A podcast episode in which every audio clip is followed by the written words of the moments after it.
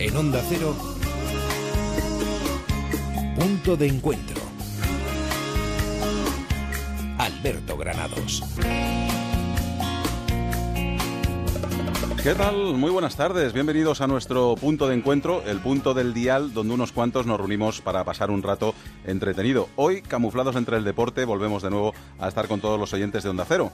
En nuestro punto de encuentro de hoy vamos a dar muchas vueltas, y me explico. En primer lugar, vamos a dar una vuelta al mundo, o más bien varias vueltas al mundo, porque tenemos unos cuantos aventureros que se han puesto el mundo por montera. También les vamos a dar una vuelta a la ciencia, con científicos que se dedican a explicar sus materias con mucho humor. Y en la segunda parte vamos a, dar una vuelta por el tiempo para pararnos en los años 80 y recordar cómo se vivía en aquellos años y para darnos cuenta de cuánto han cambiado la sociedad.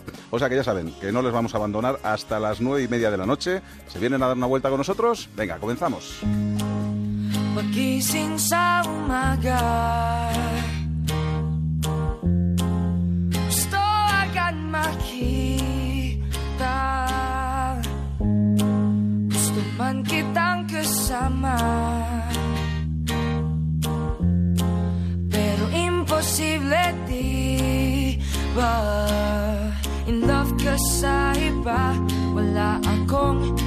magagawa? Wait na lang ako sa'yo. Parang loto number na Tatam sa puso mo. Imposible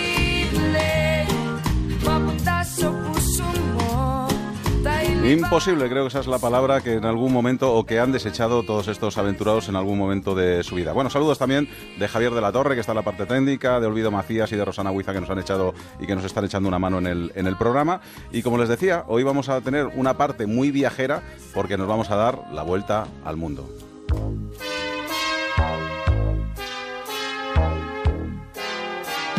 Soy Willy Fogg, apostador, que se juega con honor la vuelta al mundo.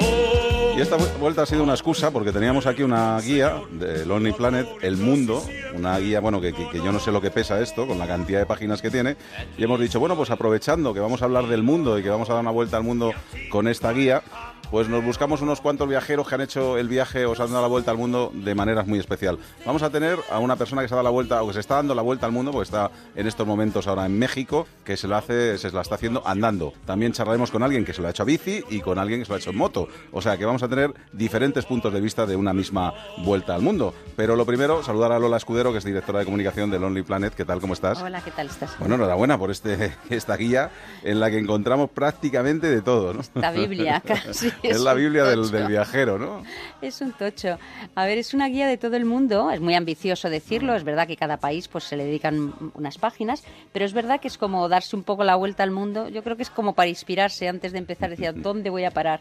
Porque a mí lo que me gusta es que vienen países de los que normalmente no, no se habla, no se tienen en cuenta. Islas de esas del Pacífico que todos decimos, ¿dónde estarán? ¿no? ¿Realmente dónde estarán? O países un poco extraños. Es una manera de tener todo la, la documentación conjunta. sin- sin Bueno, aquí también en el estudio tenemos a Juanjo Alonso, llamado el Capitán Pedales, por esa vuelta en bici o por esas vueltas en bici que, que dio.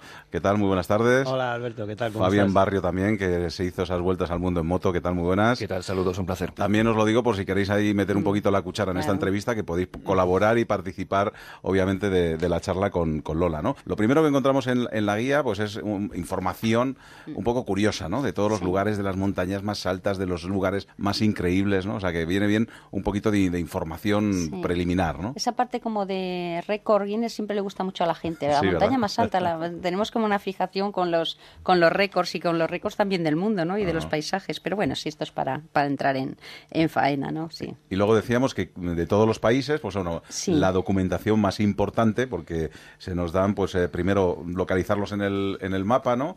y, y luego, pues bueno, pues las cosas más importantes o las mejores experiencias que se pueden realizar en el país. Sí, ¿no? eh, realmente es un resumen de las guías Lonely Planet. Hay más de 600 guías Lonely Planet eh, de todos los países y territorios. Entonces, bueno, de cada una se ha pedido a los autores que extracten las experiencias que consideran que son imprescindibles, lo cual es muy difícil y, y muy relativo, ¿no? Y muy... Pero bueno, mm, sí, se saca un poco las experiencias esas que tienes que, hacer si vas a, a cada país. Ajá, y Fabián que está echando así Sí, una eso vuelta a la guía, ha encontrado algo que no le ha... algún país, bueno, casi todos son conocidos, ¿no? he Para encontrado, sí, he encontrado encontrado algunos países desconcertantes y luego muchos recuerdos. No sé, nada más abrir la, la guía me he encontrado con la cordillera del Karakorum, que para mí Mm, fue especialmente difícil atravesar porque la moto se me ahogaba, era una moto de carburación y al, y al llegar a ciertas alturas la moto se detenía y fue mi, mi primera experiencia con ahogos eh, eh, a grandes alturas. Luego vinieron mm, bastantes más, ¿no? Pero, pero, pero por el momento la cordillera del Karakorum me trajo muchos recuerdos, algunos gratos y otros no tanto. Juanjo me decía que decía, eh, tiene mucha fotografía, ¿no? Eso es lo que te ha llamado la atención porque las, las guías Claro. habitualmente no llevan tanto Sí. colorido, ¿no? Por así decirlo. Sí, además las clásicas de toda la vida de Lonely Planet eran más en blanco y negro, eran más de texto, era sobre todo pues eso para empaparte de curiosidades, ¿no? Entonces no buscabas fotos, ¿no? No te dejabas llevar como ahora quizás por la inmediatez, te tienes Sí. que deslumbrar una fotografía, un dato, ven y sales corriendo a donde sea para coleccionar ese dato, ¿no? Hombre, También las Lonely Planet es todavía eso. son, no son en blanco y negro porque han introducido el azul y ahora son en, en negro y azul, un poco para darle algo de animación. Pero esta eh, sí que ha recurrido bastante a las fotos porque yo creo que no pretende ser exhaustiva en cuanto a información, pero ser como más, lo que yo digo, más inspiración que, que otra cosa. O, o recuerdo, como ha dicho él, ¿no? Como ha dicho Fabián. Oye, pues porque cuando uno sí, se va a sí. hacer una vuelta al mundo, ¿qué guía se lleva? Porque no sé si, si se puede llevar uno 40 guías de, de 40 No, países pre- o... Precisamente quizás la guía es lo mejor de, de esos viajes, ¿no? Que, que sales sin guía, la guía eres tú mismo Ajá. Eh, y realmente es como estarías. El nacimiento de ese viaje puede ser, mm, quizás eh, yo cuando en la vuelta al mundo quizás no sé cuándo empezaría, pero no empezó el día que salí de Madrid, de mi casa, ¿no? Eh, empezó mucho antes, pues a lo mejor cuando era pequeño y leí un, un tebeo del Jabato y me pareció que quería conocer pues eh, aquellas islas del norte de Norteamérica o que quería ir al pues como decía el Montero, a- al Karakorum porque había leído unos relatos de un alpinista que allí había visto tal. Entonces los viajes pueden hacer eso, abriendo la página de una guía en un momento, viendo una fotografía, ya ha nacido el viaje, ¿no? Y eso es lo bonito de, de estas guías que sigan. Yo felicitar a Lola, ¿no? De- Sí, sí, a por, Lola Escudero. por arriesgar y la osadía de publicar todavía estas cosas. Creo que son necesarias porque estos despiertan muchos viajes. Son en la- aquí nacerán muchísimos, muchísimos viajes eh, cuando la gente habla, este, es, como decís, estos tochos. Sí, porque yo le preguntaba a Lola si estaba ya para poderla ver en iPad o en, o en algún dispositivo móvil. Me decía que aún así, para los viajes todavía la gente sigue Sí. apostando por el papel, ¿no? Por Sí, existen guía- ahora ya las guías, se hacen también en formato para ebook, pero sin embargo la venta de ebooks de guías es mínimo comparado con la venta de papel. Eh, la gente, bueno, si puede lo consulta. Hay veces incluso que lo compran en los dos formatos, uno para un uso y otro para otro uso, porque yo creo que son usos diferentes. Pero bueno, mm, la gente, afortunadamente para nosotros, las guías Lonely Planet las sigue comprando en, en papel. O sea que. que bueno, Fabián, ¿cuántas esperemos. guías tienes en tu casa? Eh, todo- toda esta locura empezó con, con mapas realmente. Yo empecé a tapizar las paredes de mi casa con muchos mapas, eh, sin plantearme, sin poder decir en voz alta que me iba a dar la vuelta al mundo en moto. Y um, un día llegó mi madre y vio todos esos mapas y dijo, ¿y esto qué es? Y digo, bueno, no sé, estoy soñando.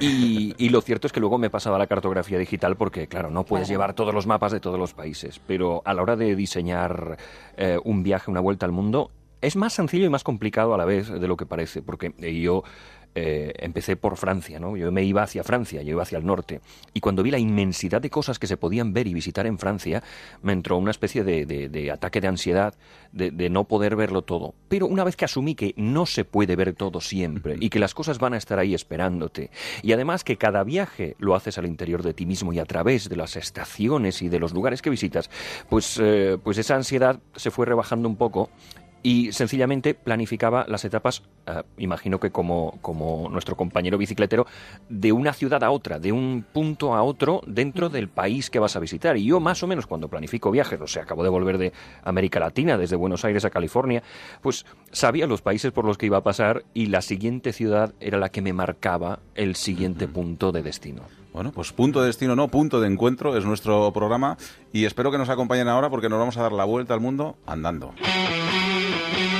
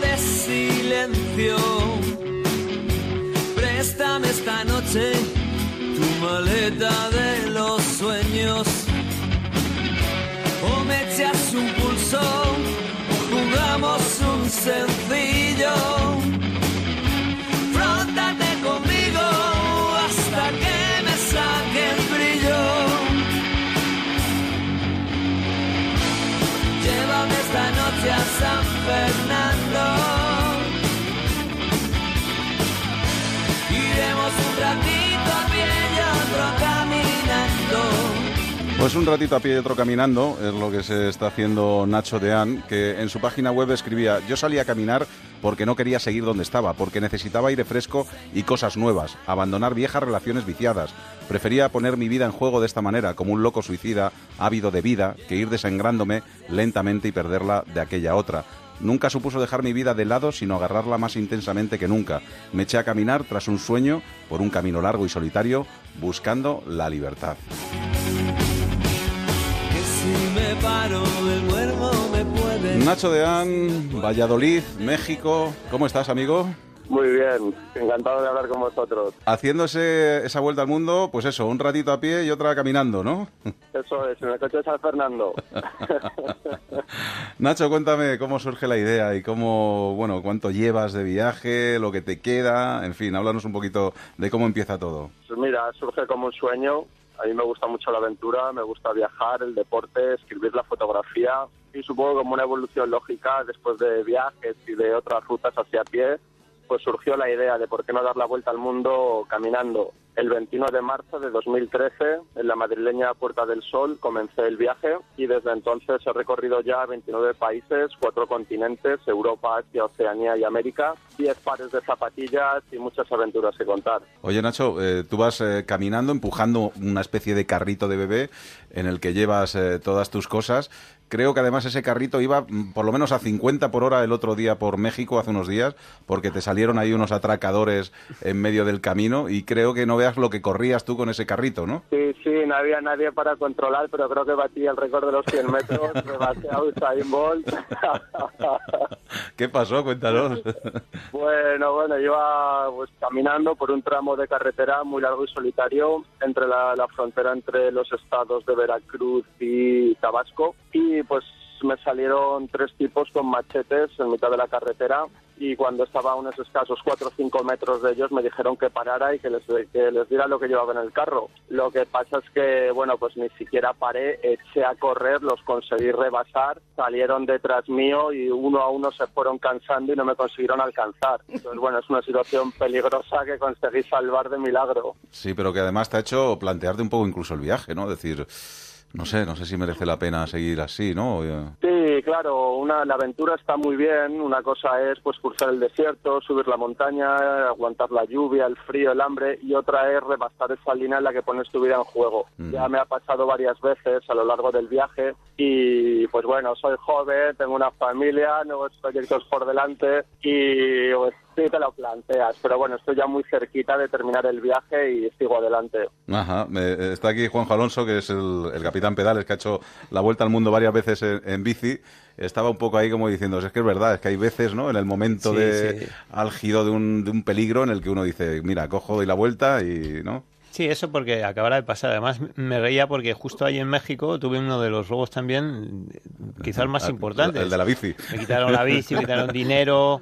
Luego encima la policía también me quería robar. O sea, México es un país peligroso por, por los cuatro costados. También es un país encantador, no, Ah, es un tópico. sí. Pero bueno, cuando vas viajando así un poco a la aventura es un, riesgo que corres. Y entonces, mm, bueno, yo creo que mm, no es suficiente para decir, no, tiro la toalla. O sea, llevas, como que decir, no sé cuántos países, tantos países, un montón de una, una aventura y es un riesgo que hay que correr, pero yo creo que es lo que dice, lo que hay que mantener siempre es la vida, ¿no? Eh, Hay que dejarse robar, yo en Tailandia igual me atracaron a mano armada, me quitaron las cosas, hay que intentar sobre todo por encima eh, mantener la vida, te pueden quitar hasta, hasta la, la camisa que llevas, pero eso todo lo puedes conseguir. Ajá. Entonces siempre hay que intentar decir que se lo lleven, pues que se lo lleven, dejas el carro y que se lo lleven, que ya encontrarás otro carro y otras zapatillas y otro... O sea, teniendo pasión y teniendo vida puedes llegar siempre al fin del mundo. También está con nosotros Fabián Barrio, que hizo la vuelta al mundo y que sigue con proyectos haciendo la vuelta al mundo en moto y asentía también con la cabeza, ¿no?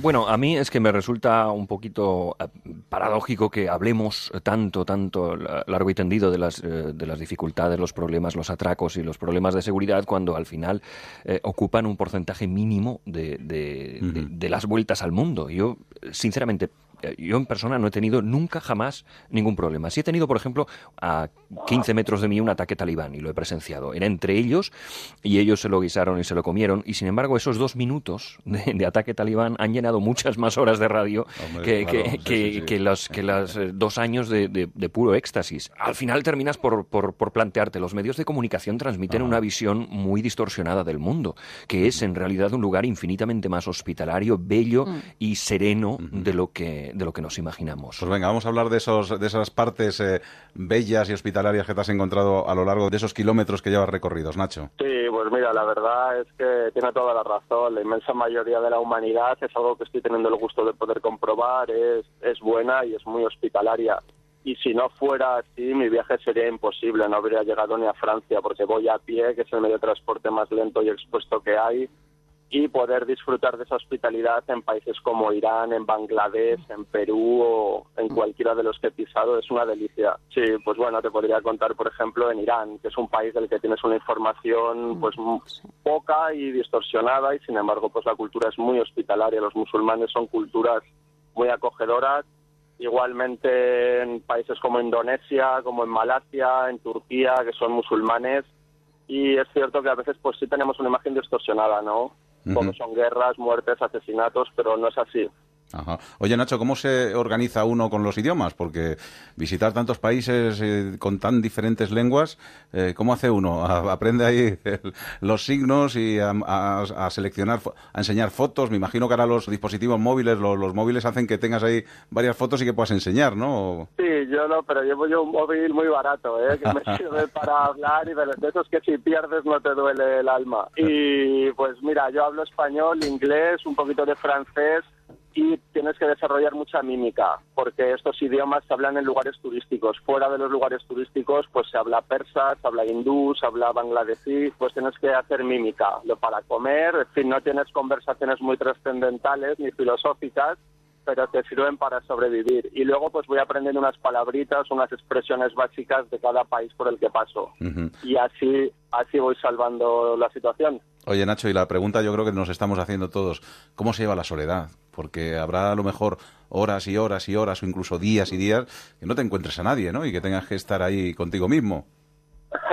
Sí, bueno, yo tengo la suerte que convivo bien conmigo y pues me dedico a hablar, a dar charlas, a cantar, me invento papeles en películas, en fin, sí, sí, sí, es un, espectáculo, habría que verlo. ¿eh? Yo si te estuviera escuchando algún psicólogo no sé si a lo mejor te encerraría, pero bueno, tú sabrás.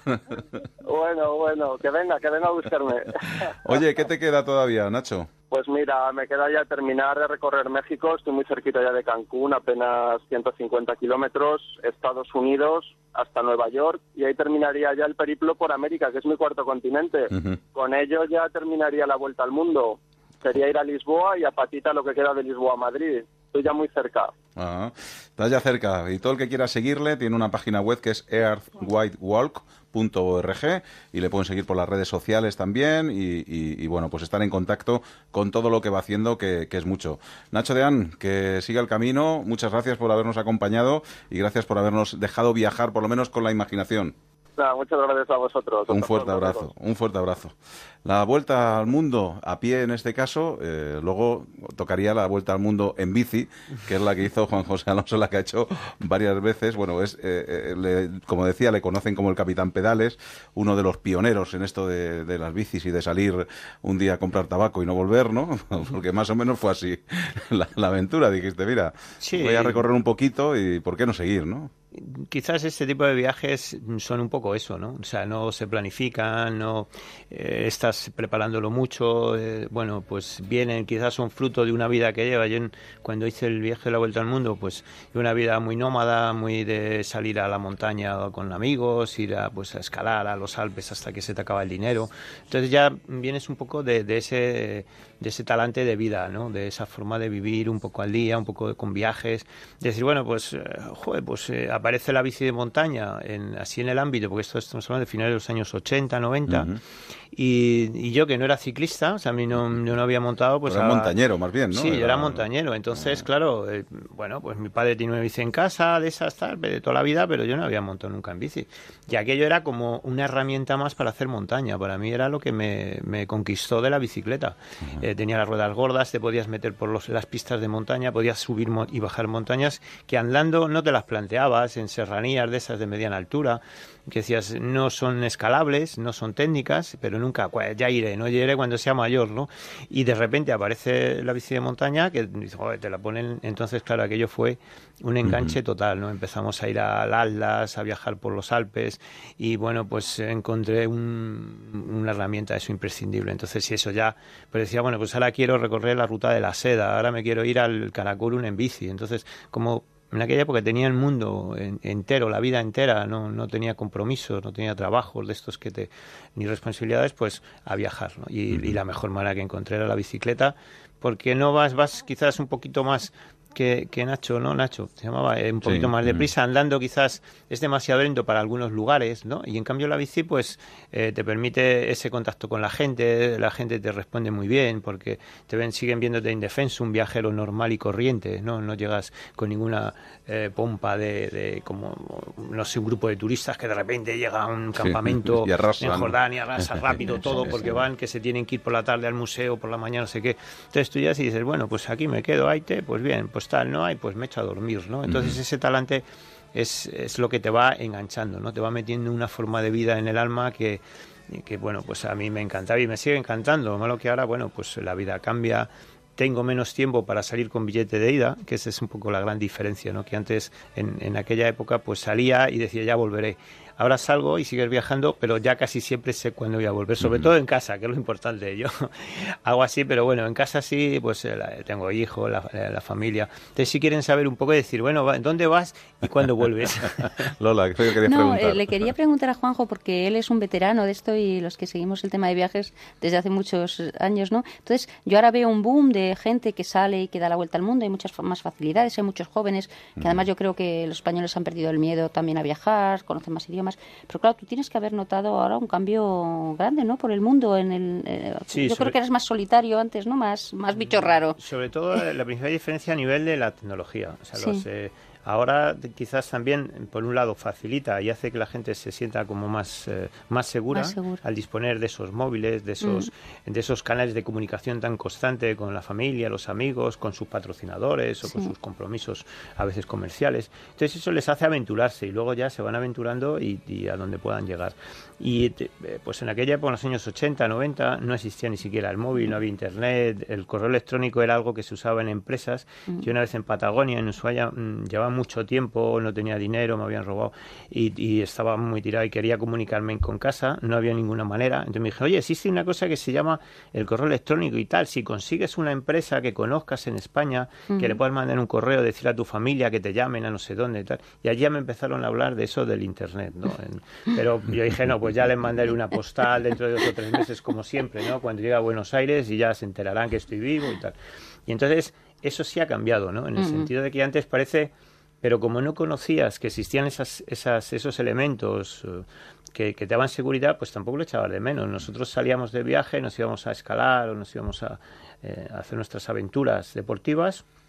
Y bueno, pues cruzaba los dedos y dice, si pasa algo, ya se lo dirán a casa. Ya se enterarán, ¿no? Que ya se enterarán. Yo decía en casa, bueno, mientras no, no pase nada. ¿no? Y ahora, es lo que te digo, sales de casa y a las dos horas, como hayas mandado un WhatsApp de, de he dejado el coche Sí, aquí, voy a tal montaña, estoy en no sé dónde.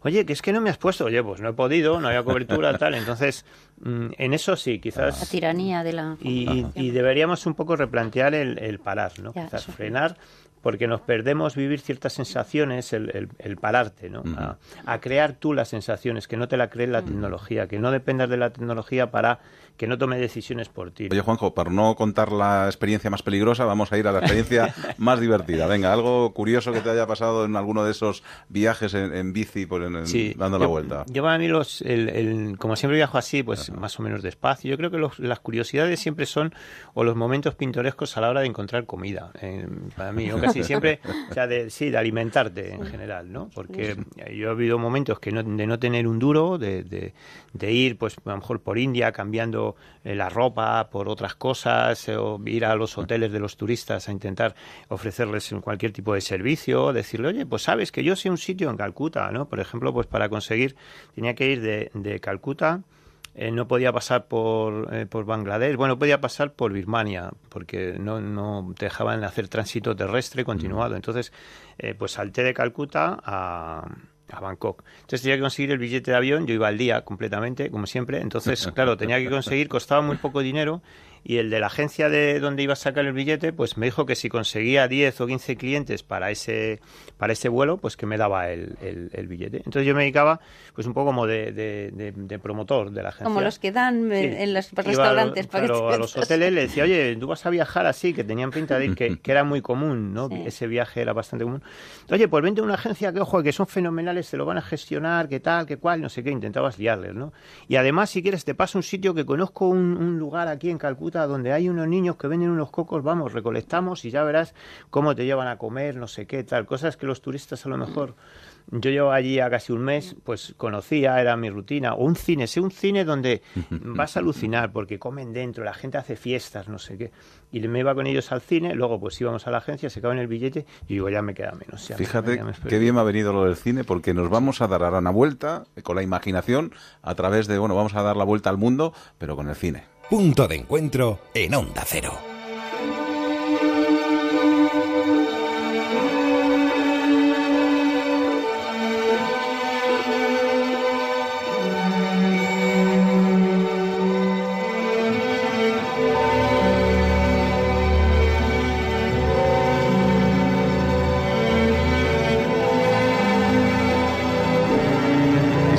Cine, obviamente, habrá que hablar de la vuelta al mundo en 80 días, ¿no? Fernando Marañón, ¿qué tal? Buenas tardes. Hola, ¿qué tal? Sí, esta es la banda sonora de, la de los años 50, la que tenía David Niven haciendo de Phileas Fogg.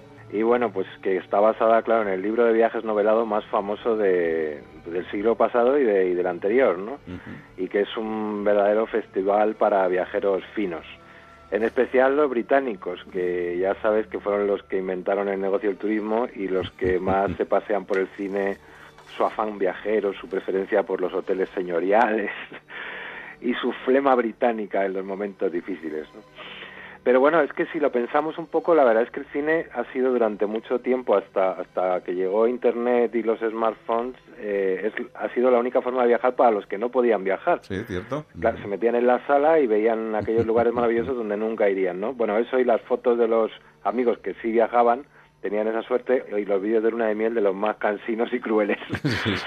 que bueno, que no deja de ser otra versión de cine, pero casero, ¿no? Desde luego, sí, sí. Si nos ponemos con los norteamericanos vía Hollywood, pues eh, estos son más de París y cuando hacen turismo interno de Nueva York, ¿no? Que yo creo que es, en el cine son las dos ciudades más fotografiadas de la historia, aparte de, de las de las ciudades indias que, que, que, que fotografía Bollywood, que sabes que es una industria gigantesca, ¿no? Pero bueno, que no cuenta tanto para el espectador occidental, salvo que salga en el cine americano o inglés la India, ¿no?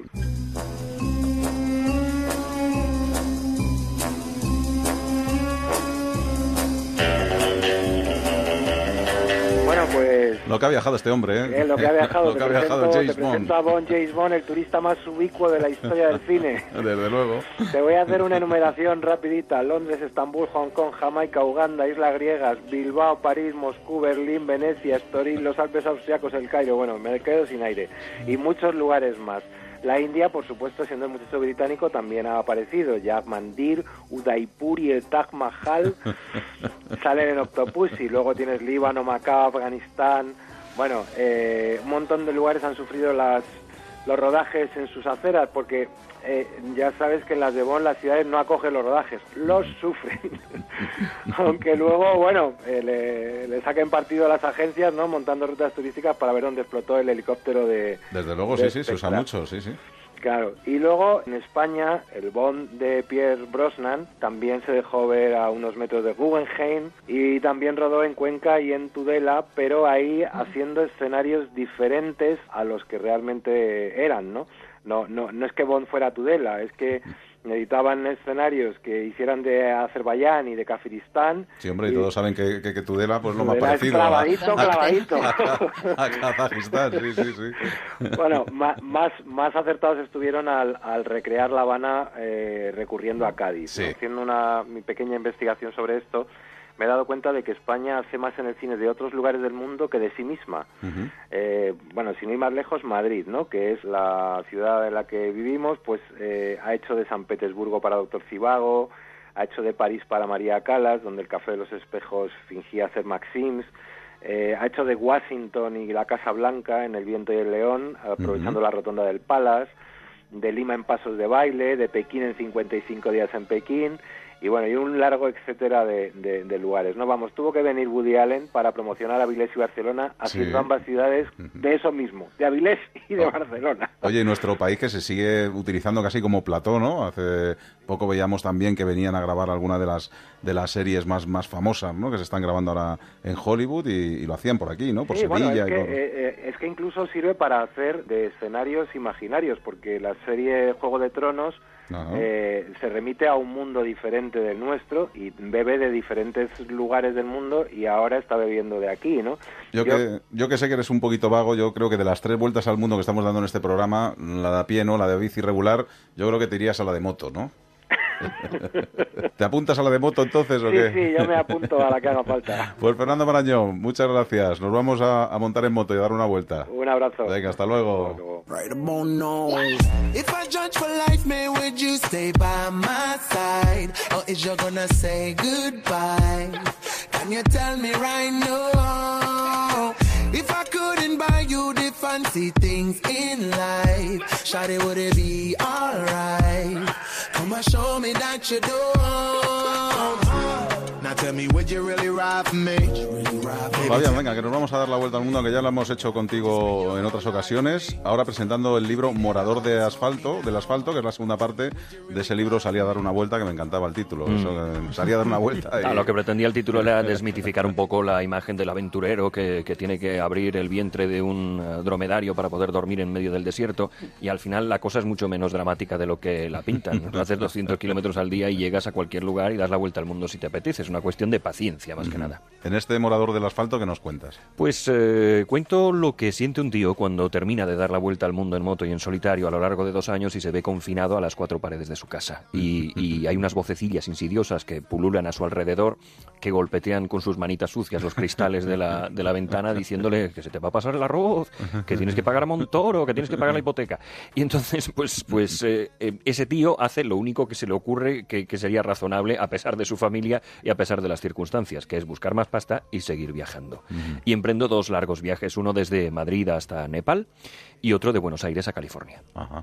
Además, eh, ya los viajes para ti ya no son solo el hecho de ir conociendo ciudades y conociendo paisajes, sino que ya haces también algo más, ¿no? Vas a- ayudando gente y Mm. ya te has creado varios proyectos en los que, bueno, pues Claro. el viaje tiene una intención. ¿no? Eh, la vuelta al mundo que hice durante 2010, 2000, eh, entre 2010 y 2012 eh, me desveló o me, o me o hizo aflorar en mí un sentimiento de conmiseración que no estaba antes ahí, porque lo cierto es que sí el mundo es, como se ha dicho aquí, muy hospitalario y sí es cierto que es un lugar hermoso, pero también es terriblemente desigual.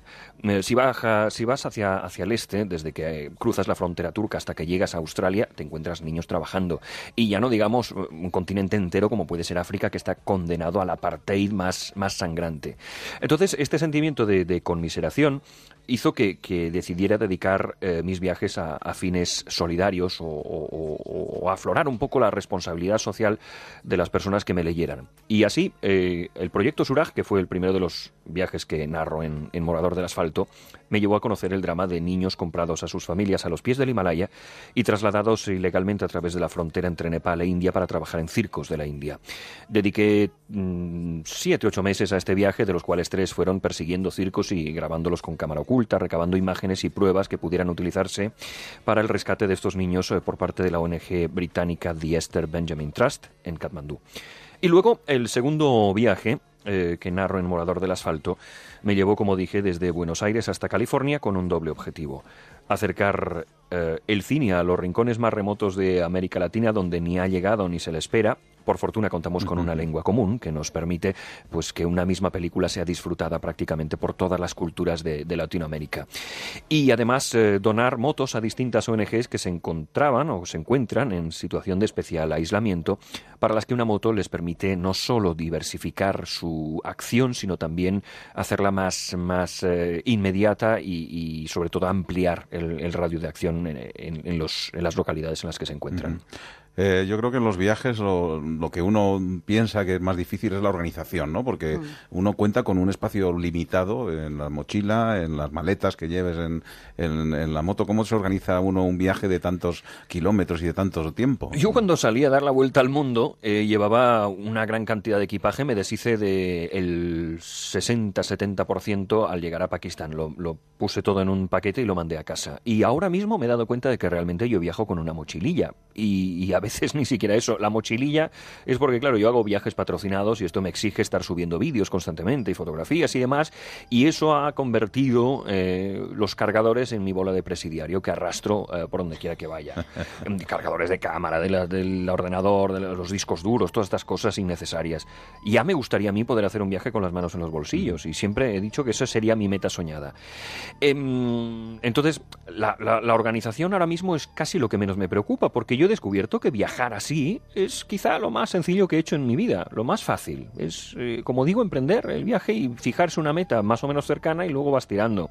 Pero, pero al final eh, hay un proceso de simplificación personal que te lleva a que tu vida entera quepa en, en, en una mochililla. Mm. Yo ahí llevo Llevo una braga faja para llevar debajo del mono de la moto y una camiseta y todos los santos días al llegar al hostal mugriento al que llegue, pues me ducho vestido y eso lo pongo, lo cuelgo y al día siguiente está listo para... Y de hecho esto todo me ha afectado tanto que llego a mi casa y me encuentro con que los primeros 15 días sigo poniéndome la misma camiseta y lavándola en el cubo, igual que hago durante el viaje, a pesar de disponer de una, de una máquina para lavar la ropa. Hoy antes hablábamos, eh, obviamente, que había tenido algún peligro el ir lanzando la vuelta al mundo con andando, porque, bueno, solo llevan un carrito y demás, la bici también es algo muy goloso, pero una moto como las que llevas tú, yo creo que es muy golosa y encima sois pequeñas, eh, por así decirlo, cajas fuertes, ¿no? Porque lleváis lo que tú dices, sí. cámara de vídeo, mm. lleváis discos duros, lleváis ordenadores, lleváis que para una persona dice, bueno, me cojo a este y me he llevado un montón sí. de... Sí, es cierto, pero la moto no la van a robar porque son tan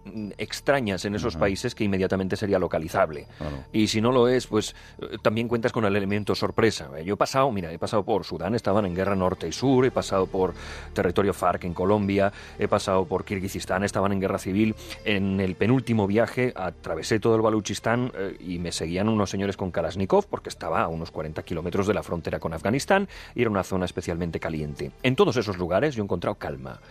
Sí, es cierto que el conflicto existe, pero si hace unos años se hubiera consultado la prensa española mm, desde un país extranjero, habríamos tenido la sensación de que España estaba en guerra. Y no es así. Había atentados, sin querer minimizar el impacto y la importancia, la relevancia de los atentados, lo cierto es que España era un país en calma. Y lo mismo ocurre con, con todos estos países.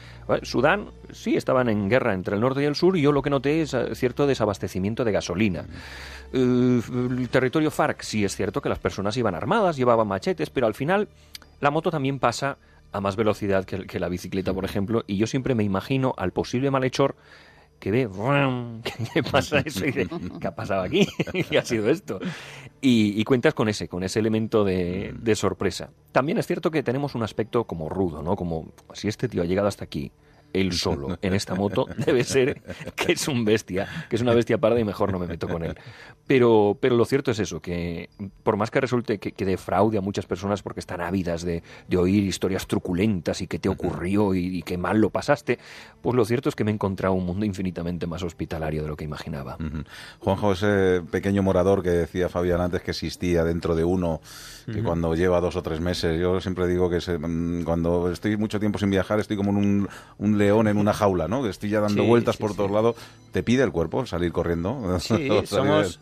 eh, yo cuando el viaje que el de, de hecho el, el- el mote que tengo de Capitán Pedale, yo creo que es esa esa alma paralela que tenemos todos, que yo le he puesto nombre, es esa ese espíritu salvaje, el lado un poco bestia que tenemos todos, que nos pide eso, pues eh, hacer locuras, un poco que siempre nos dice, venga hombre, no no te conformes con eso, sigue adelante, tal, ¿no? el que siempre te hace arriesgarte un poquito más, el que te empuja. De vez en cuando es importante desatarse y, dejar y dejar salir a ese personajillo malo que llevamos dentro. Señores, que me ha encantado dar esta vuelta al mundo con vosotros. ha sido un placer descubrir a estos viajeros impenitentes y, y, bueno, y descubrirlo también el mundo a través de una guía como esta Lonely Planet que nos ha traído Lola Escudero y que no será la última, porque me has dicho que tienes un montón. Y dices, pues, pues Bueno, anda que no te voy a traer yo cosas para Exactamente, hacer. ¿no? ya verás tú. ya Vale, verás vale, tú. pues nosotros estaremos Qué de encantados nos vamos a dar. de, de que, de que nos las traigas y señores, nos volvemos a escuchar. Tenemos este punto de encuentro.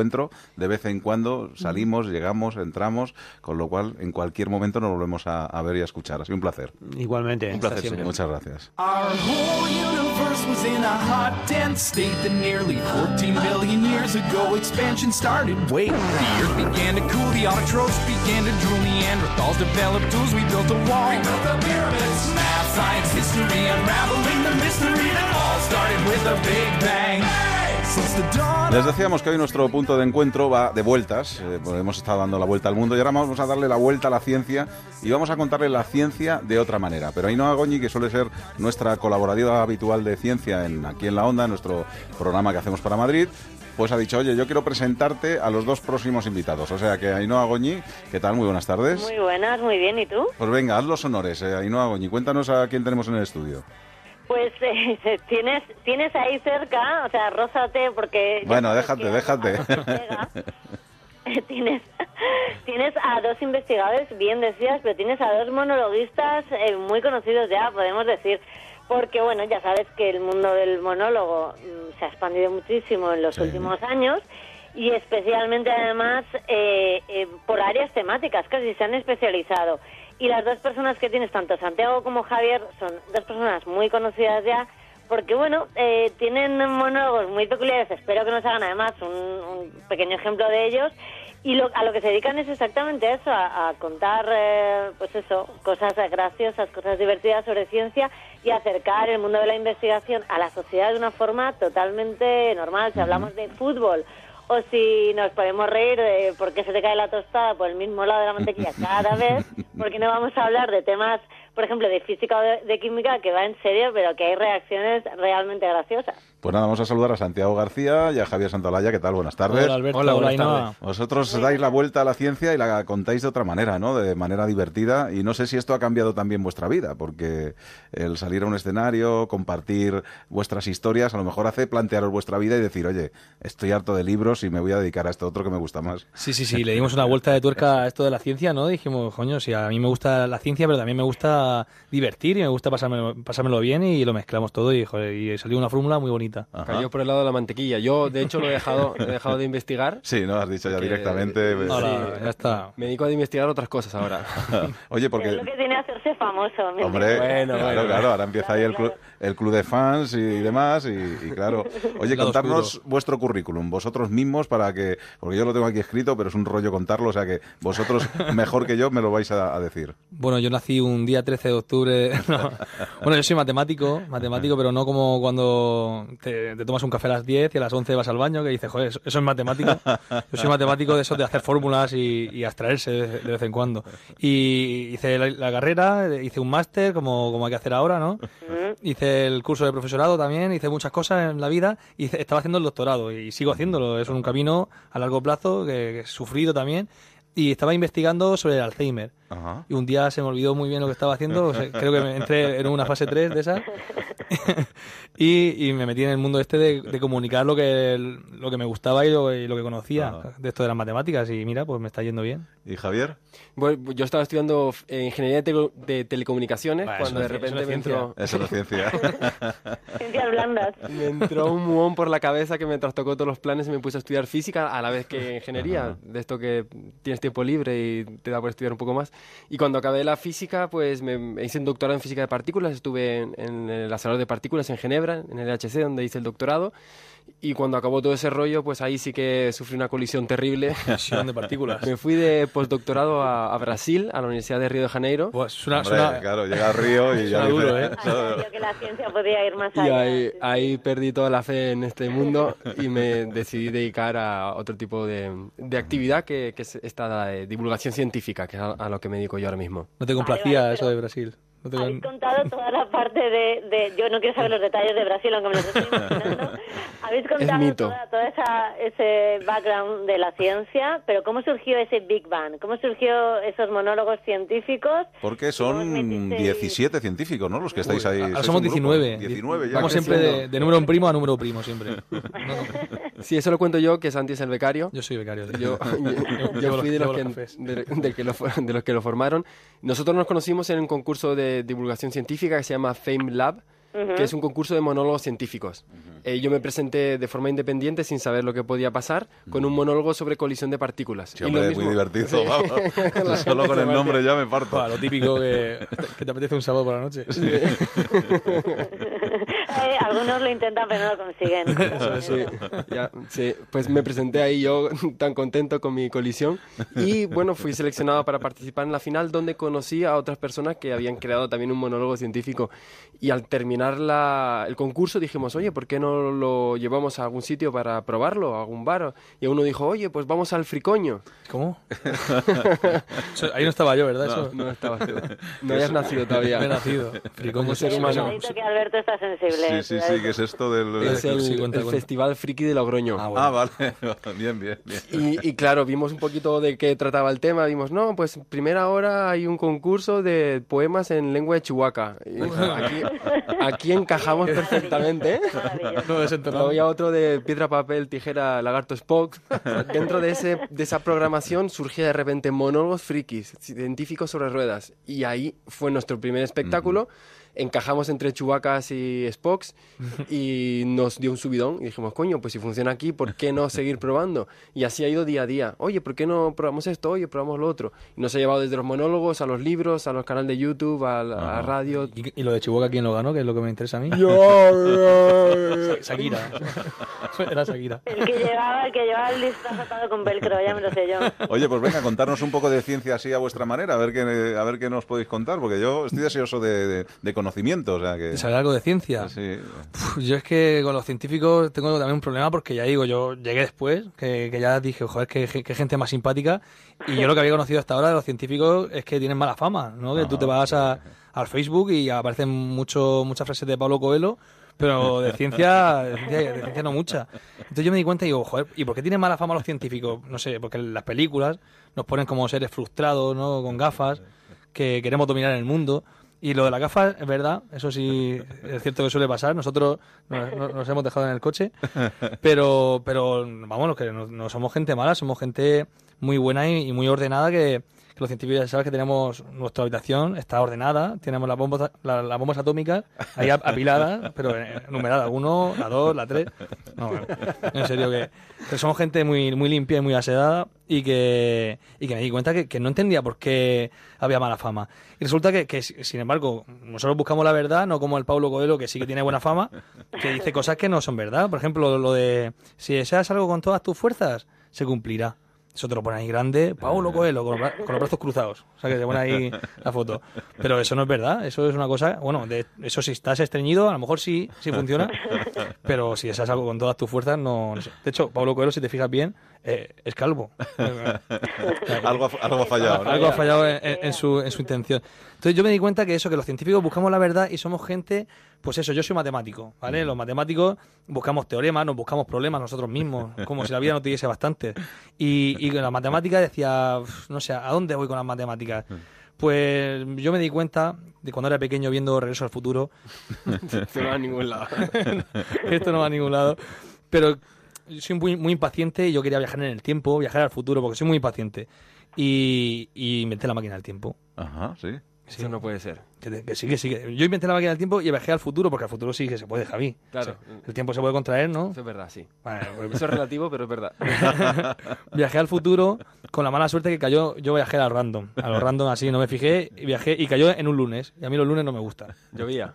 Yo, no, era el lunes, era el lunes. Entonces me cabreé mucho y me volví para atrás. Porque volver para atrás sí que se puede, ¿no? Eso es control Z y ya está. Y, cuando estás- y entonces me volví para atrás y la máquina la tiré porque una vez que son máquinas de usar y tirar, son como las máquinas de, de fotos de antes.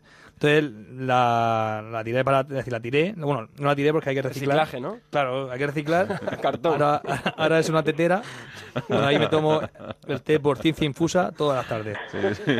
Con los científicos se toma el té por ciencia infusa. Y bueno, al futuro sí que puedo viajar, pero al pasado no, porque al pasado mira que yo tenía sueños con viajar al pasado, no sé, conocer a- al Pitágoras este, a Gauss, gente que era un príncipe de las matemáticas, gente importante de las matemáticas, yo que sé, a, a Juan y medio sin bigote, yo tenía a, a Nuria Roca cuando estaba soltera, co- cosas que son temas, perso- temas personales. Hay Pero- algo sin resolver ahí. ¿eh? Pero creo que no se puede viajar al pasado. No sé si, tengo- eh, no se puede viajar al pasado, ¿verdad? Viajar al, sa- al pasado, Santi, esto la física nos lo dice, es la segunda ley de la termodinámica, tío, la entropía que te, que te lo arruina todo. Maldita física. Sí, que dice que, que todo tiende a un desorden, Santi, pues como, como tú con tu cuarto, pues parecido. Y esto no se puede hacer de otra forma. Nosotros, los físicos, te explicamos esto, te explicamos el universo, te contamos cómo funcionan las cosas, y es lo que hacemos en experimentos como en el LHC, en Ginebra, en el CERN. Sí, ¿no? Ahí colisionamos protones, y para que se puedan colisionar, porque son muy pequeños, hacemos paquetes de 100.000 millones de protones contra 100.000 millones de protones. 100.000 con 100.000. Esto es como Claro, 14 veces la población mundial, esto son muchos chinos. Como, como una discoteca esta de, de Madrid, ¿no? Un viernes por la noche, sí. Pues esto es más o menos como se imaginan ellos la ciencia. Por cierto, van a estar aquí en Madrid para el que les pille por aquí cerca y que viva en Madrid o tenga intención de venir el próximo 21 de noviembre y luego los días 5 y 26 de diciembre a las 11 y media de la noche van a estar en el Teatro Cofidis Alcázar en la calle Alcalá número, número 20. Eh, ya se pueden comprar las entradas en entradas.com y en el corte inglés. ¿Cuántos estaréis ahí en estos monólogos? Porque claro, los 19 no podréis estar, ¿o sí? No, o... todo lo caemos. Número mágico, el 5. El 5. Que Sí. te vas a llevar una sorpresa. Sí, sí, sobre todo, sobre todo conmigo. Esto siempre recomendamos que si les ha gustado la entrevista que se vengan y si no les ha gustado pues que viene algún enemigo o algo. Sí, claro. Que se vayan con tomates, hay que aportar Claro. algo. El, Oye. el tomate no es cancerígeno de momento. Es lo único que queda, yo creo. Con tomate y zanahoria va a ser lo que a lo que nos vamos a poder alimentar. Eh, aparte de los monólogos, eh, tenéis un blog, hacéis vídeos, contarnos un poco más qué más cosas hacéis. So- somos Eh, muy pesados. ¿eh? Estamos en, Estamos to- en todos lados. en todos sitios. Bueno, sí, tenemos redes sociales. Bueno, redes sociales, habla tú mejor. Sí, por- por- Bueno, porque de eres el redes responsable de las soy redes sociales. community manager, por supuesto, sí. Tenemos Facebook, es Big Bang, Bang con V de furgoneta. Y tenemos Twitter también, guion bajo Big Bang. Con V también de Instagram, furgoneta. sí, todo, todo con guion bajo, Santi. Y luego un blog, por supuesto, Big Bang Blog y eh, una página web preciosa Sí. que la ha hecho un tío que es estupendo además. A mí me cae bastante mal. Es también él. Bueno, pues eh, sí, dime. hacéis experimentos, hacéis de todo, porque hablamos de monólogos, pero tenéis muchísimas actividades eh, para lo mismo, ¿no? Acercar la, la ciencia a los a los chavales poco a poco, aunque no les entre a base de, de golpes, ahora mola más que te entre a base de chistes, ¿no? De mimos, claro. Sí, Claro. tenemos un proyecto muy bonito para ir a institutos con la Fundación Telefónica, se llama Locos por Ciencia. El año pasado llegamos a 10.000 estudiantes, donde contamos ciencia de una forma diferente. Este año lo vamos a repetir seguramente, y lo mismo con una cobertura nacional. Y también para niños, tenemos un espectáculo de, de payasos, hacemos ciencia payasa para niños de entre 6 y 12 años. Scientifics. Clowntifics. Tenemos un libro, si tú me dices gen, lo dejo todo. Que digo que estamos, estamos en todas partes. Estáis que lo tiráis, Como ¿eh? Algún día te despiertas y aparece Santi en la cama. Bueno, pues son de Fix. No, yo no. Yo soy Oye, más toda la ciencia con mucho amor, por lo que veo. sí. Desde luego. Amor a la ciencia. Estamos rozándonos, como decías. Bueno, Ainhoa Goñi, gracias por haber estado con nosotros. Eh, nosotros ya llevamos mucho tiempo intentando acercar la ciencia y hacerlo de una manera divertida. Eh, pero con poco roce. con Sí, poco sí, roce, sí, pero con poco, poquísimo roce, vamos, la distancia a distancia, con un palo. Ainhoa Goñi, hasta luego. Un abrazo. Un beso. Hasta luego. Santiago García, Javier Santolaya, gracias por haber estado con nosotros. Gracias, Alberto. ¿Nos decís la gracias. página web donde se puede seguir? Sí, www.thebigbangtheory, de furgoneta.com, porque si no luego viene la Warner y- Sí, y nos y- la y mete. nos, nos, nos da un abrazo.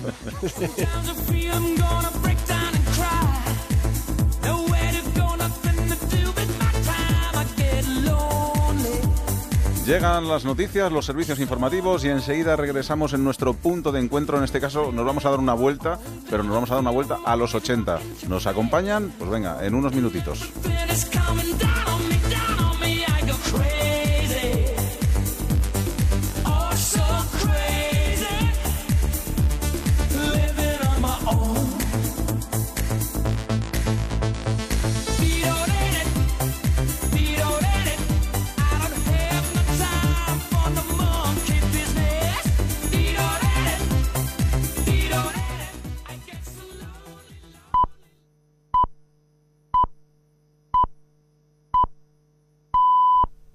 Son las 9 de la noche, las 8 en la comunidad canaria.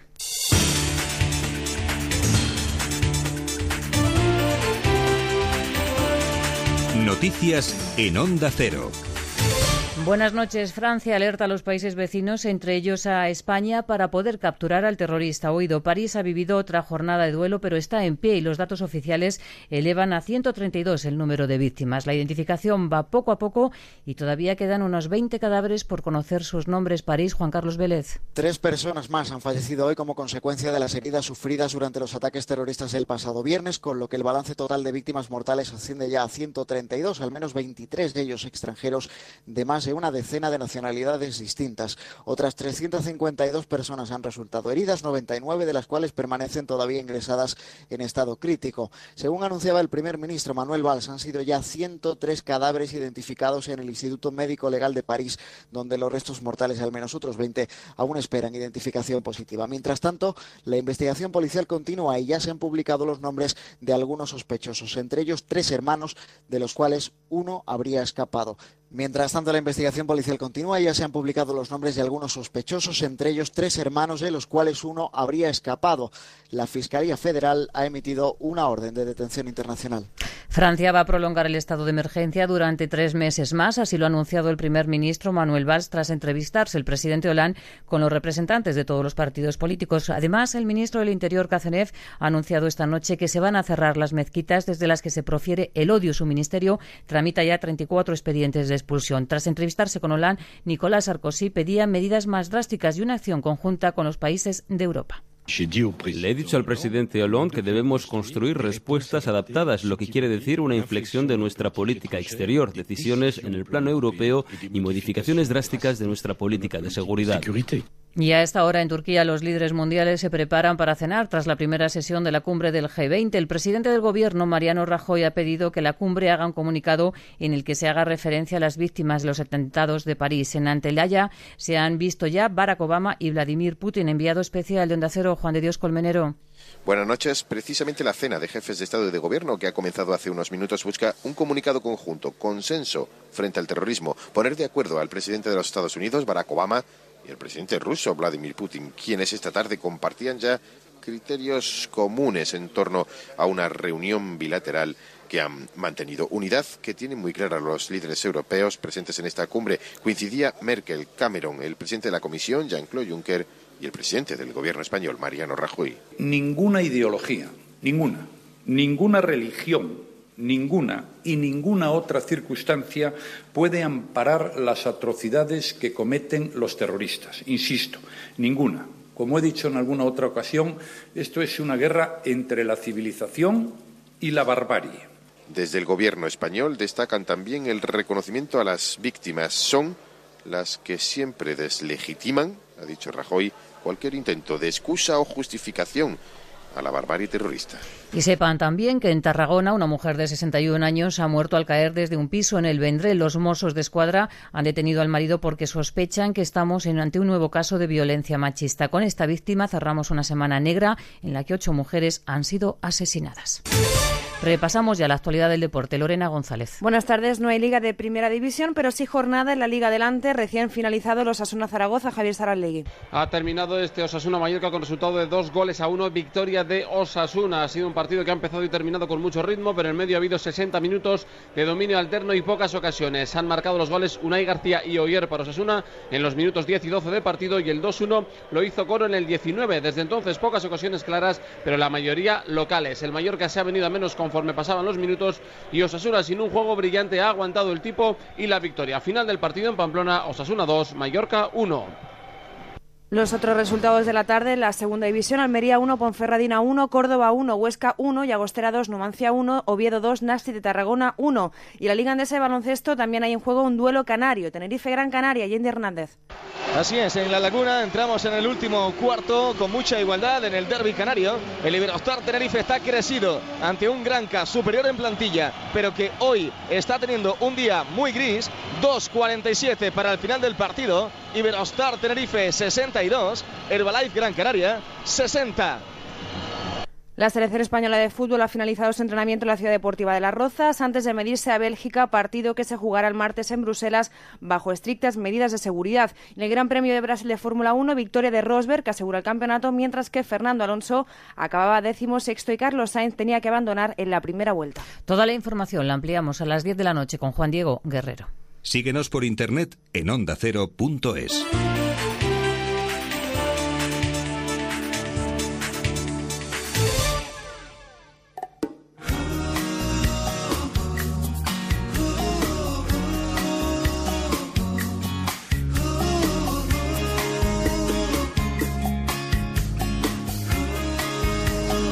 Seguimos en punto de encuentro.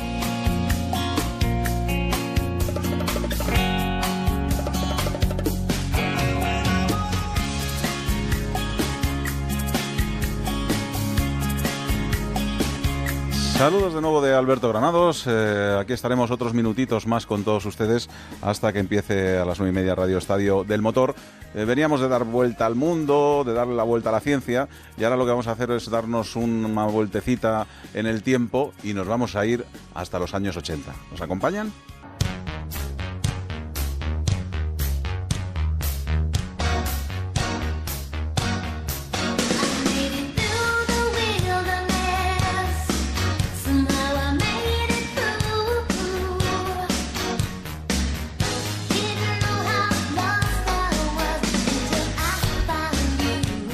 Venga, nos vamos directo a los 80. Lo vamos a hacer por un lado con un libro, Cuando éramos felices y todo era una fiesta, de la editorial Lumber, de Xavier Gaisó, y con nuestra compañera Cristina García de Europa FM. ¿Qué tal? ¿Cómo Buenas estás? tardes, Alberto, ¿qué tal? Muy buenas, que nos vas a hacer, bueno, pues nos vas a poner la banda sonora de este viaje a los 80, ¿no? Pues sí, y además lo viví de una forma especial porque yo era adolescente en los años Ajá. 80, que es la época en la que más intensamente vivías la música. Me empezaba a enamorar de, de- de la radio, de la radio musical, y estamos escuchando a Madonna. Fíjate, yo creo que era uno de los iconos de los 80, ¿no? También, ¿no? Era uno, uno de los iconos de, de los 80, era rupturista. Ajá. Ella no tenía una gran voz, Madonna no es una de las grandes voces de la música como otras que, que vamos a escuchar dentro de poco, pero ella tenía una forma de vestir muy rupturista, completamente diferente. Bueno, ¿cómo era la portada de este álbum que, que fue completamente escandalosa? Y luego yo creo que encarna lo que se llama el sueño americano. Ella no venía de un estrato social muy alto, más bien venía de una familia de migrantes italianos, una familia más bien pobre, y ella consiguió ser millonaria en poco Ajá. tiempo, multimillonaria. Bueno, ¿qué es hoy Madonna? Ajá. Es imprescindible en el mundo Y un de la poquito música. camaleona, ¿no? Porque se ha sabido adaptar a todos los tiempos, ¿no? A- Bueno, ha cambiado muchísimo. Ha cambiado de productores, ha cambiado de, de escritores que le han ayudado a hacer las canciones, aunque ella también ha escrito algunas de, de sus canciones. Eh, se ha ido adaptando completamente a los tiempos. Cuando se empezó a llevar más la música dance, ella supo adaptarse perfectamente y supo hacer un disco mucho más bailable. ¿Que se lleva más el pop? Bueno, pues ella se adapta. ¿Que hay que hacer rock? Pues se puede acercar. Y una de las mejores cosas de Madonna son sus conciertos que van más allá de, de- de una simple canción encima del escenario. Bueno, música seguro que también encontramos en Cuando éramos felices y todo era una fiesta. Xavier Gassió, ¿qué tal? Buenas tardes. Hola, buenas tardes. Música también, ¿no? La banda sonora de los 80 tiene que estar presente, ¿no? En un libro que se precie. Sí, sí, fue una década impresionante en este aspecto, con grandes novedades, innovaciones y mucho optimismo sobre todo. Oye, eh, ¿qué años tienes, Xavier? Si se Eh, puede preguntar. Sí, a 60 y un poco. Ajá, o sea que los 80 62, los, 62. los viviste con intensidad, ¿no? Y te queda un Absol- poquito de recuerdo nostálgico. ¿no? Sí, sí. No, de hecho, este, este libro enlaza con el anterior, que era Los niños de EGB y sus padres, que eran como niños, que hice con mi hija, que era la máxima representante de los 80 como eh, estudiante de EGB. Y yo el padre que estaba entre las dos aguas porque todos descubrimos muchas cosas al mismo tiempo, ¿no? Este no, este es, es solo los que en aquel momento éramos adultos y estábamos haciendo cosas ya. Ajá, Xavier, que se encuentra en Barcelona. eh, saludamos a nuestros compañeros que han hecho posible la comunicación. Eh, bueno, eh, empezaríamos a hablar de los 80 y habrá que empezar a hablar un poco de todos los cambios a los que nos enfrentamos, ¿no? Entramos en la comunidad europea, se implantó el IVA. Fue una década espectacular en este sentido, porque además de que hubo cambios sociales, económicos, científicos, técnicos en todo el mundo muy relevantes, en España además se sumó el hecho de que veníamos de una transición, transición que a su vez venía de 40 años eh, de dictadura y de grisura y justo hubo una eclosión eh, que fue fantástica. Todo el mundo todos creíamos que podíamos conseguirlo todo y esto nos daba alas para volar realmente muy alto y hacer muchas cosas, ¿no? Cristina, ¿qué banda sonora le ponemos ahora? ¿Qué, ¿Con qué pues, empezamos? Para mí, una de mis favoritas es eh, Tina Turner. Hoy, bueno, podríamos escoger un montón de canciones, pero he escogido Private Dancer por, por varios motivos. Bueno, primero porque está en la primera mitad de los años 80, se lanzó en el año 1984 y está dentro de su primer disco en solitario. Ella había cantado con, con Ike Turner, con su marido, y tenía la expectación de si iba a tener el mismo éxito cantando ella sola que con el, que el dúo con el que había formado parte, además con su marido. Bueno, pues no solo tuvo más éxito, sino que además se convirtió en una de las imprescindibles. La canción está producida y está escrita por, por Mark Knopfler de los Dire Straits, de los que hablaremos más tarde. Y bueno, la canción la escribió Mark Knopfler para uno de los álbumes de Dire Straits de Love Over Gold y dijeron, bueno, pues que no era una canción adecuada para ese disco. Eh, Tina Turner se la quedó. Y luego es importante también que en, en, los años 80 todavía era un poco tema tabú, especialmente en los Estados Unidos, de donde viene Tina Turner, el radiar artistas de color, artistas negros en las radios. Ajá. Pues la aparición de, de artistas como Tina Turner hizo que, por ejemplo, en MTV se empezaran a pasar sus vídeos de una forma escandalosa y en las radios ya no fuese tabú el que sonasen artistas negros, que sonaban a lo mejor en, en unas radios más concretas.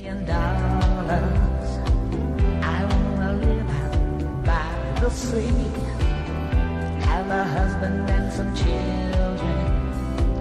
Yeah, I guess I want a family. Xavier, si hay algo que yo recuerdo de los 80 son las cintas de cassette. No sé si, si es uno de los recuerdos más importantes también que tú tienes.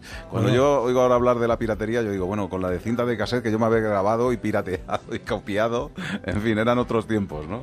Bueno, por lo menos tenía mérito, porque era todo un contacto físico y mecánico con, con la piratería. Ahora no, ahora es digital, es muy rápido y no tiene tanta gracia. No, la verdad es que sigo conservando cajas con cassettes con la esperanza de recuperar alguna cosa que evidentemente no creo que vuelva a hacer. Pero era maravilloso, el cassette era un invento eh, fantástico. Y también llegaron los Walkman, ¿no? Que Sí, nos eh, empezaron bueno, a acompañarlo a, a partir de ahí para toda la vida, ¿no? Claro, ahora esto que nos parece tan ah, habitual de ver a alguien con la calle- por la calle caminando con unos auriculares conectados a un iPhone o un Android, lo que sea, en aquella época em, llamaba mucho la atención. Alguien que iba paseando y llevaba unos auriculares puestos, ¿no? Era extrañísimo. Pero claro, para la gente era una maravilla llevarse la música con calidad, además, porque había cassettes de altísima calidad y Walkmans que eran prácticamente profesionales y realmente podías escuchar música prácticamente en, alta fidelidad. ¿no? Ujú. Ya la informática comenzaba a entrar en los hogares, ¿no? No sé. Bueno, yo recuerdo el primer IBM PC1, si no recuerdo mal, que era un compacto, que es el que se empezó a imponer entre los estudiantes. En este caso, mm, yo lo compré para mi hija también, ¿no? Y la verdad es que era todo un, un mundo para descubrir, porque, eh, bueno, ya no te digo los juegos, claro, lo que eran las consolas y todo esto, pero claro, los ordenadores, en los primeros Mac, que bueno, maravillaron a todos los diseñadores y tuvieron una entrada em, fantástica en un mundo más profesional, pero los PCs que tenías que empezar a poner D dos puntos, rayita, no sé Sí, qué, sí, sí. aprender el Erase, función ¿no? con sé- Oh, el- erase asterisco, punto asterisco, bueno, ¿no? bueno, tenías una chuleta allí que te pasabas la vida consultando y, y siempre te liabas, claro. que- Desde luego, desde luego. Bueno, ¿qué más música escuchamos, Cristina? ¿Qué más nos lleva a los 80? Mira, nos vamos de los Estados Unidos, nos vamos a Europa, nos vamos a Gran Bretaña. Uno de los movimientos grandes de los años 80 es el movimiento fan. Ajá. Después de los Beatles hubo una especie de, de parón, el fenómeno fan se paró un poco y regresaron unas bandas que se No me digas que me vas a poner a los pecos. No, te- no, Vale, vale. un poquito después de los pecos. Eh, llegaron un- especialmente dos, que eran. Spandau Ballet y Duran Duran, a los que vamos a escuchar ahora, que se hacían llamar los nuevos románticos y que Mm. eran guapísimos, eh, eh, tenían una imagen muy elegante, completamente distinta para lo que veíamos en la época. Y bueno, a mí mm, siempre había dos bandos. Había chicas que eran de Spandau Ballet, yo era de Duran Duran, a mí me, me- me flipa esta banda porque se ha ganado el respeto con el paso de los años, aunque entonces era una banda de, de niñas, de lo que se denominaba de niñas. Bueno, pues eh, Wild Boys es una de las canciones eh, nuevas, inéditas, en un disco que se llamaba Arena, es del año 84. El disco estaba grabado en directo y era una especie de demostración de decir, a ver, somos una banda eh, que hacemos música para fans, pero también somos músicos y nos podemos poner encima de un escenario y hacer un concierto de dos horas en el Wembley Arena y además hacerlo bien. Eran los comienzos también de, de la industria del videoclip. El videoclip de esta canción tuvo muchísimos premios, la MTV eh, le dio un, un premio a la mejor dirección de, de videoclips. Y bueno, el mensaje es un poco, somos mm, los chicos malos, Wild Boy se llama la canción, somos malos, somos mm, guapísimos y nos llevamos a las chicas de calle y además es que ganamos un montón de dinero.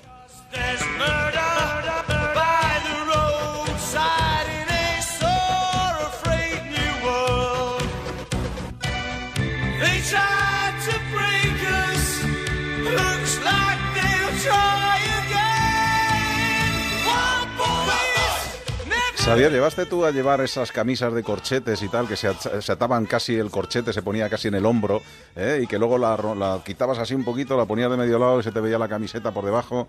En fin, yo creo que eso fue la moda de los 80 sin ninguna duda, ¿no? Y además muy Duran Duran y, Mucho, y Spandau Ballet, mucho, ¿no? es esa estética, sí. Sí, sí, bueno, a ver, eh, nadie se escapó de la hombrera. La hombrera fue No. tanto para hombre como mujer, era aquello que según qué puerta no pasabas, porque te, te quedabas atrancado ahí, ¿no? Las hombreras y luego unos pantalones holgadísimos que empezaron siendo como de los años 50, pero se fueron a- a- ensanchando con pinzas y tal, y parecía es una bolsa de patatas ahí con patas, o sea, una cosa, una moda bastante tremenda que a la ves ahora y la verdad es que causa un poco de sonrojo, ¿no? Pero la verdad es que, fíjate, el- el libro lo titulo Cuando éramos felices, porque pienso que fue una época en la que, a pesar de que era complicada, porque hubo mucha violencia terrorista, hubo paro, hubo una inflación enorme y tal, pero el país, en general, la gente éramos, eh, yo creo que mucho más felices que ahora, porque era, era un momento en que pensábamos que todo estaba por hacer y que lo podríamos conseguir. Y esto nos daba un empuje tremendo, ¿no? Desde entonces, claro, la moda era exuberante, la música era vi- viva- vital, todo, todo era muy optimista y muy pasado, muy desmadrado, ¿no? Pero claro, era muy positivo, te lo pasabas muy bien. Esas corbatas estrechas y de nudo fino que al final luego también se volvieron a, a poner de moda hace, hace poco tiempo. O sea que yo creo que la moda en eso sí que va repitiéndose y, y, bueno, pues va por ciclos, ¿no? Y, y se va repitiendo, ¿no? Sí, bueno, pero las corbatas puede que hayan vuelto estrechas, pero los estampados imposibles de la época afortunadamente no han vuelto porque eran realmente... No, no, tenías que ponerte gafas oscuras para aguantar el tema. ese. Y sí que íbamos, en- había dos bandos, eh, Cristina. de- Sí. En los 80 había pues los que tú dices los nuevos modernos y demás, pero luego también estaban los rockerillos, ¿no? Hombre, favor. estaban los rockeros, a ver, que también iban un poco de guapos, pero Ajá. que eran rockeros hasta la médula, como el caso de Bon Jovi, de los que vamos a hablar ahora, con la que para muchos, muchos críticos musicales dicen que él, mm, además de, la gran cantidad de éxitos que se hicieron en los 80, porque era una época en la que se produjo mucha música, el himno eh, por excelencia de la década de los 80, para mucha gente, es Living on a Prayer. Esta canción es del año 1986, es el disco Slippery When Wet. Consiguió vender muchísimas copias alrededor de, de todo el mundo y la prestigiosa cadena de televisión musical, la VH1, nombró Living on a Prayer como la mejor canción de los años 80 y se hicieron muchísimas canciones, pero esta sigue siendo de las mejores y bueno, como curiosidad, el cantante de Bon Jovi, John Bon Jovi, dice que gracias a este disco, a Slippery When Wet, bueno, pues hicieron el suficiente dinero, que era algo muy de los 80, para seguir haciendo la música que a ellos les diera la gana. Bueno, y siguieron cosechando éxitos y éxitos y de hecho los siguen Bueno, y cosechando. fíjate.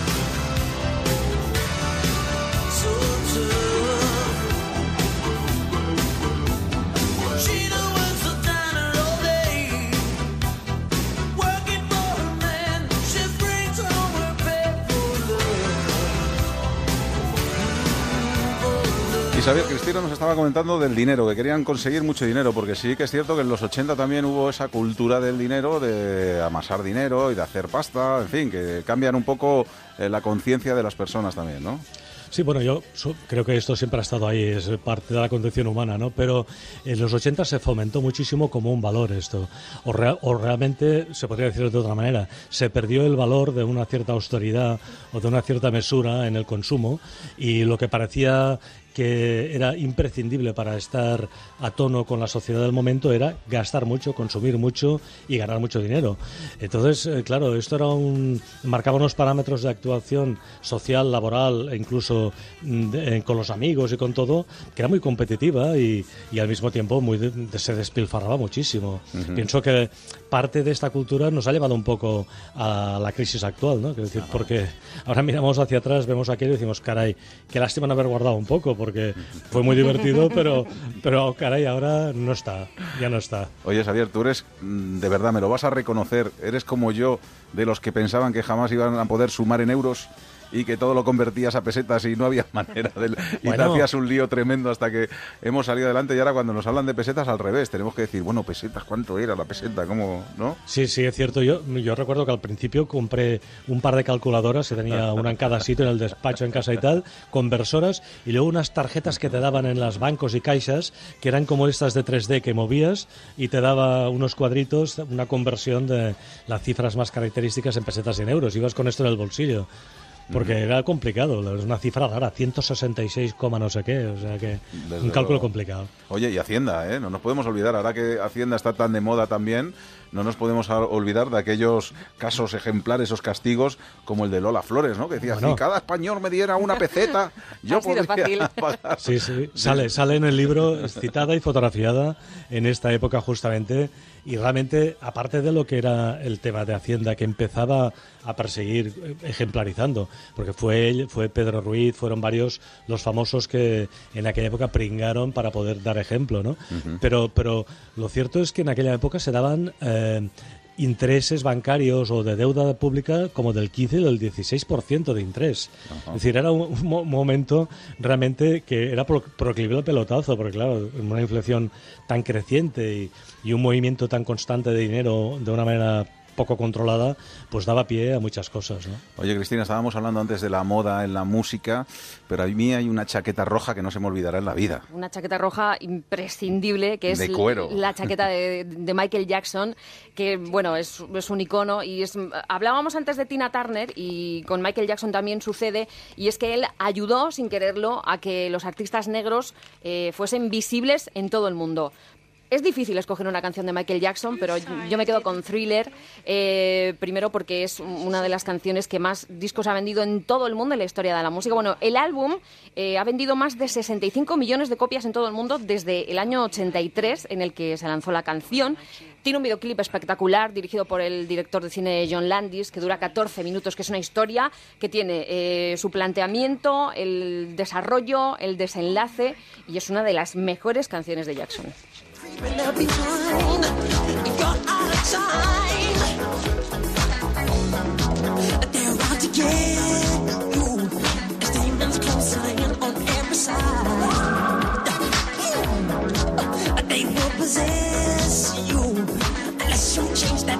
Otra de las cosas que están de moda ahora, eh, que es la gastronomía, por todos los programas de televisión que tenemos y que la gente se está preocupando un poquito más, pero en el 80 ya empezaron, por ejemplo, eh, Zalacaín consigue las tres estrellas Michelin para Madrid, eh, el Bulli ya tiene esas estrellas, en fin, empezamos a conocer personajes como, como Ferran Adrià, como Arguiñano, como Santi Santa María, en fin, como Arzac. la gastronomía también fue muy importante en los 80, ¿no? Por descontado. Es que, claro, que se mueva dinero no, todo es negativo. Una de las cosas eh, que permite es contribuir a que haya un flujo y que permita explorar a mucha gente que antes no había entrado en determinados sectores, pues conocer temas culturales tan importantes como la gastronomía, que en este país es clave y pienso que le da sopas con onda a otros países. Eh, en España se come muy bien en casi todas partes y en muy diferentes niveles. Y la verdad es que en los 80 se empezó a estructurar de una manera más formal eh, y más asequible y sobre todo con este afán de expansión cultural hacia no las clases pudientes que solo podían ir a grandes restaurantes, sino que eso empezó a bajar y hacer más asequible a mucha gente el conocimiento de bueno, una cultura gastronómica que antes no existía y la verdad es que fue una década pues esto de grandes digestiones, sí. y la gente que nos está escuchando seguramente dirá, bueno, están hablando de los 80 y todavía no han hablado de la movida madrileña, pero es que estaba esperando a la siguiente canción que nos iba a poner Cristina. Pues sí, porque y por eso digo, bueno, vamos a esperar un poquito para hablar de esa movida, ¿no? Hemos escuchado artistas internacionales, pero es que en nuestro país evidentemente una un, periodo musical muy, muy rico en, en matices a ver, se podrían escoger muchísimas. Yo he escogido Escuela de Calor de, Radio Futura, que es una canción del año 1984. Está dentro de un disco que se llama La Ley del Desierto, La Ley del Mar. Está escrita por Santiago Auserón y por Enrique Sierra. Y bueno, es la primera vez hasta el momento en el pop español en el que se mezclan ritmos afroamericanos, como es el funky. Esta canción es muy, muy funky, muy negra, porque así lo quiso Santiago Auserón, porque él decía, yo quiero introducir ritmos africanos, pero que estén cantados en castellano. Hasta el momento se había escuchado música funky de los años 70, incluso principios de los años 80, pero que venía de los Estados Unidos y los hermanos Auserón y Enrique Sierra querían hacer eh, un poco ese ritmo funky, pero cantado en nuestro idioma. Eh, tiene un videoclip muy especial además, que está hecho por eh, Paloma Chamorro, que trabajaba en televisión española y se hizo para la edad de oro del, del, pop español, y es de los primeros videoclips que se hicieron en nuestro país. Y luego Radio Futura era una banda distinta. Hablaba Xavier antes de la época que había vivido España, se había pasado, estábamos en plena transición, la dictadura había acabado no hace demasiados años, entonces eh, en Radio Futura se parecía mucho a las bandas que venían más del Reino Unido, incluso tenían un toque punky algunas veces y se parecía menos a las bandas que se escuchaban en nuestro país, aunque son de la movida madrileña 100%. Xavier, esa movida madrileña, ¿no? Había que hablar de ella en los 80. Bueno, sí, lo que, lo que, pasa es que la movida empieza, digamos, un periodo, pero luego, durante la década, se despliegan y se consolidan también de la década anterior grandes compositores, músicos, intérpretes españoles que son espectaculares. Es decir, hay, hay una, una, explosión de creatividad musical en esta década en España eh, tremenda, en muchos matices, ¿no? O sea, desde un Perales hasta un Mecano, eh, en, pasando por transversalmente por una Pantoja o por, por María del Monte o por, o por Tantam Go o por... en fin, es, es, espectacular. Bueno, los clásicos, claro, Víctor Manuel eh, o Paco Ibáñez en otro, en otro lado. Yo, por mi parte, para mí representa muchísimo esta época, aparte de los que comentaba antes, eh, Cristina, eh, uh -huh. Mecano. Mecano para mí Por es, supuesto, eh, son mis Fui hace tres días a ver el concierto de Ana Torroja. Tuve el placer de, uh -huh. de, de, asistir a este concierto que me emocionó, porque es que uh -huh. refleja tanto un espíritu también de, de unos años mmm, que fueron pues ya te digo, muy pletóricos en, en, optimismo. ¿no? Y fíjate, si nos ponemos a pensar en música, ¿quién va a olvidar esta guitarra tan famosa?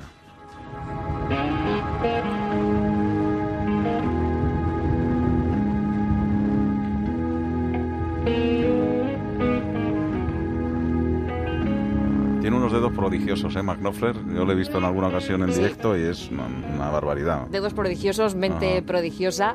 Eh, bueno, la canción está, Brothers in Arms, es eh, del año 1985, estamos justo en la mitad de la década. Eh, una de las cosas importantes de, de, la década de los 80 es que internacionalmente todavía estamos en la Guerra Fría, estamos viviendo el final de la Guerra Fría, todavía no ha caído el, el muro de Berlín y esa tensión militar entre la antigua URSS y los Estados Unidos todavía es muy latente. Bueno, pues hay muchas bandas, eh, lo hizo Phil Collins, lo hicieron Scorpions, que hicieron canciones eh, directamente en contra de la guerra, en contra de de, los efectos devastadores que puede causar o que podría causar en aquel momento eh, la que era la mayor amenaza para el planeta, que era la guerra nuclear. Entonces, Dire Straits hicieron Brothers in Arms dentro de, de este álbum que se llama igual. Vendieron un millón de ejemplares en todo el mundo y muy importante, este fue uno de los primeros eh, discos que se grabó en CD. Hasta el momento eh, conocíamos el, el, vinilo y a mitad de la década se empezaban a hacer eh, discos en disco compacto y este es uno de los primeros.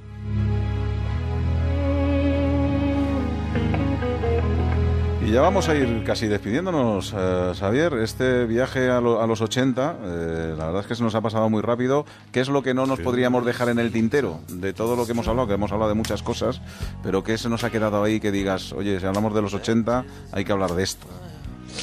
Bueno, yo creo que de, del espíritu. Eh, es, es, ya sé que es un, un, intangible, pero es muy importante. Pienso que si pudiéramos recuperar eh, y quizás revisitando estos 80, podemos encontrar las claves que nos hicieron en aquel momento tirar tan adelante con tanta fuerza. Si pudiéramos recuperar parte de esto, creo que saldríamos mucho mejor y más fácil de, de la crisis, porque hay una parte psicológica fundamental para poder eh, luchar y vencer. Uh -huh. Y eso estaba en los 80. Muy bonito, pues la verdad es que esas palabras hoy en día además vienen mejor que nunca. Xavier Gassió, periodista, cineasta, escritor, autor de Cuando éramos felices y todo era una fiesta, editorial Lumber. Muchas gracias por haber estado con nosotros, gracias por este paseo a los 80 y nos vamos a despedir con una canción, Cristina, que no podía faltar, yo creo, si hablamos de los 80, hay sí, un grupo emblemático sí. y una canción emblemática, ¿no? Pues vamos a volver a, a la movida madrileña. Eh, la chica de ayer es una de las canciones más representativas de, de nuestro pop, de, de Nacha Pop. La escribió Nacho Vega cuando estaba haciendo el servicio militar en Valencia en el año 77, pero no fue hasta el año 80 hasta que se grabó y salió adelante y se convirtió pues también en uno de los grandes himnos de, de nuestra música. Pues ha sido un placer, Cristina. Hasta la próxima. Igualmente, muchísimas Eh, gracias. a Nos volveremos a reencontrar. Ya nos hemos vuelto a reencontrar los micrófonos. Exacto. Pues volveremos otra vez. Cristina. García, Europa FM. Y nosotros nos vamos a ir despidiendo con esta canción. Ahora llega también eh, Radio Estadio del Motor. Y nosotros nos volveremos a escuchar seguro, ¿eh? seguro, en algún momento, en algún punto de encuentro. Este es nuestro punto de encuentro radiofónico. O sea, que les espero muy pronto. Espero que hayan pasado una horita y media por lo menos. Por lo menos que se hayan entretenido. Gracias, ha sido un placer. Saludos de Alberto Granados. Hasta la próxima.